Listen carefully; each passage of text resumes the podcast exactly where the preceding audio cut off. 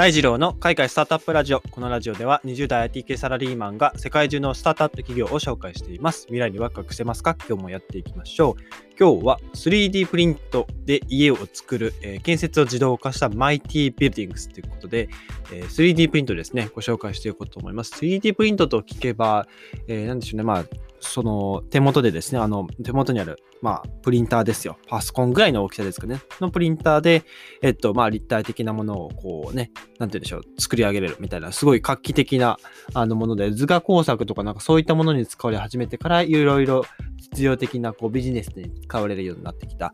えーかと思うんですけど、えーもうですね、3D プリントで家が建てられるということらしいです。はい。で、僕昨日のツイートをちょっと読み上げると、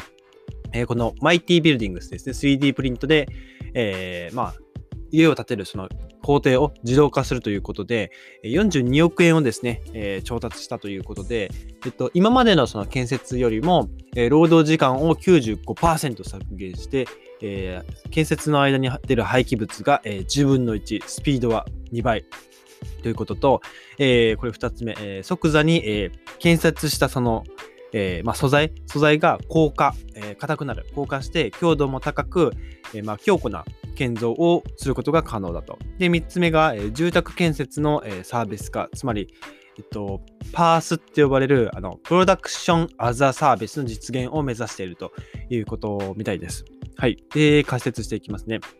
えっと、この会社は、アメリカのカリフォルニアの、えっと、オークランドを日本教を置く、えま、スタートアップ、マイティビルディングスという会社で、え 3D プリントとはロボティクス系のあの機械工学ですね、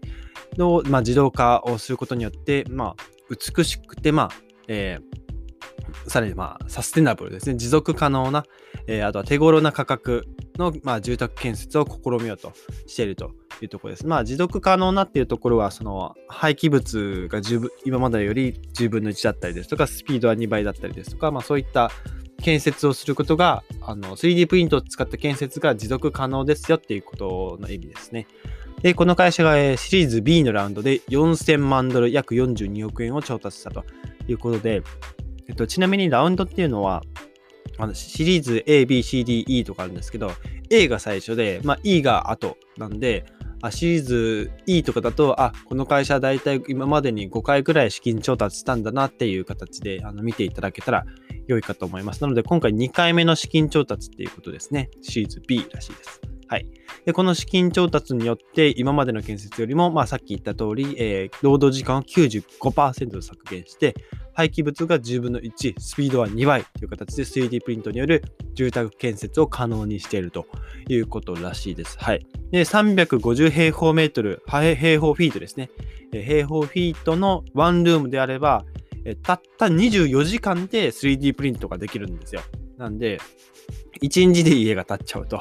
いうことですね。はい。で、この創立4年になるマイティビューディングスですね。あの、今回のその資金調達にあたって、あの、コースラベンチャーズっていうところと、あの、ゼロベンチャーズっていうところが、まあ、共同で、あの、資金調達をリードしてあげたっていうところが、あの、注目されていますと。で、このスタートアップは、えっと、住宅建設のですね、コストと、えっと、二酸化炭素の排出量の両方を50%以上削減できる可能性があると、まあ、えー各ベンチャーが、えー話している、ベンチャーの、まあ、主導している責任者の方たちが、まあ、言ってると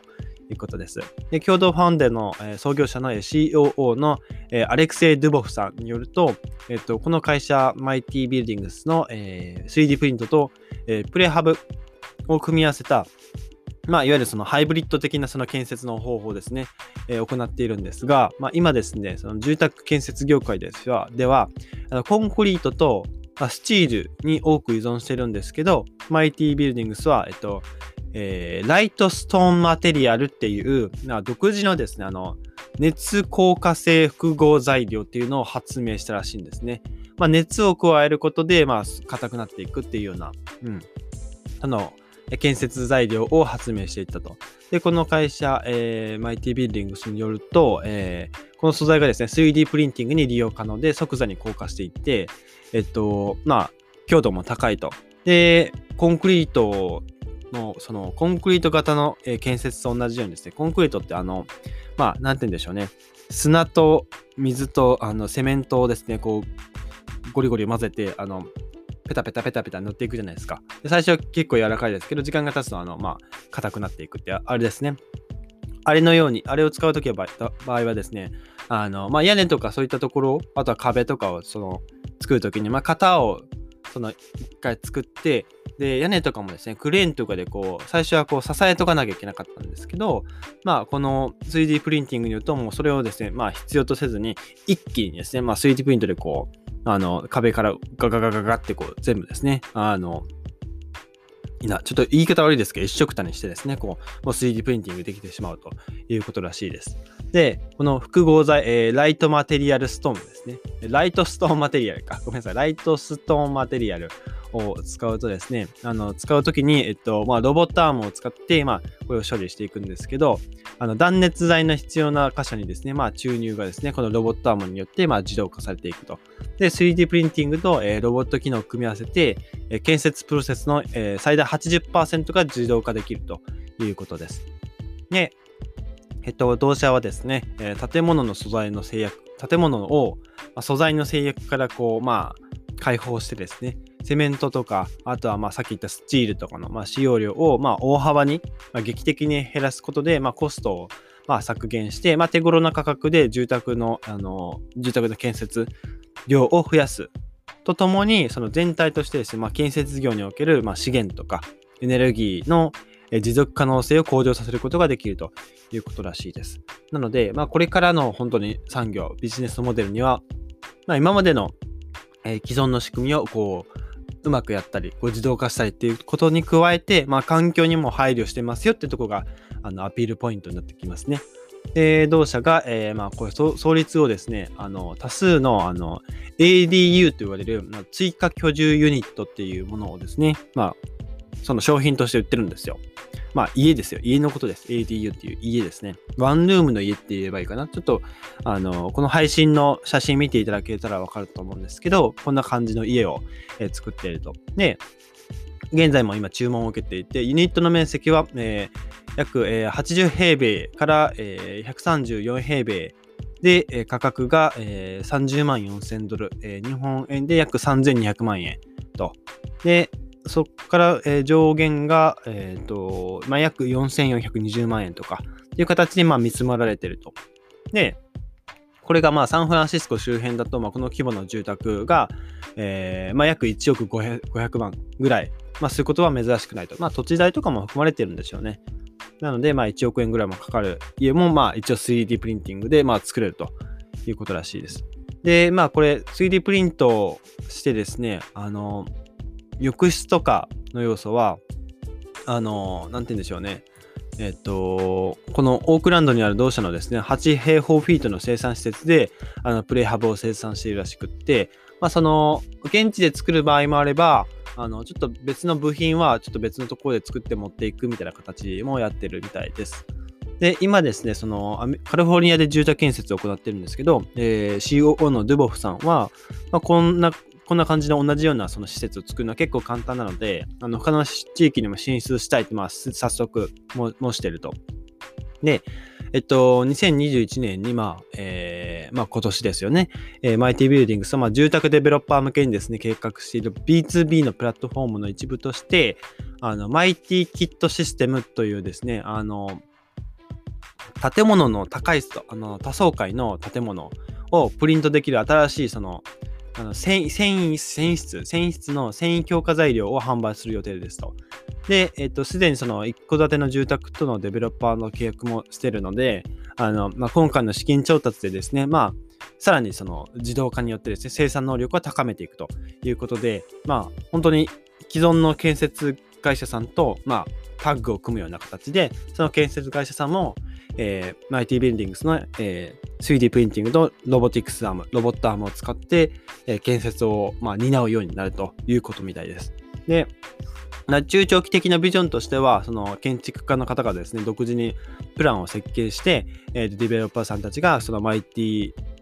えー、ビルディングスのあの工場とか、あとはまあそういった 3D プリンティングの技術を使ってま、住宅を低価格で大規模に生産することができるようになると。で、まあこれがいわゆる住宅のサービス化ですね。えー、プロダクションアザサービスっていうらしいです。えー、パースですね。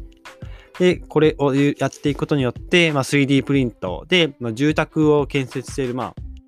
そのスタートアップ業界に、まあ、名乗りを上げていくと。まあ、他にもそういった会社はいるんですけどね。あの、2020年の8月にですね、オースティンを拠点とする ICON、アイコンですね。この会社も、えっと、シリーズ A ラウンドで36億8000万円の資金調達をしているということで、この会社も同じく 3D プリンターとロボティックス、まあ、最先端、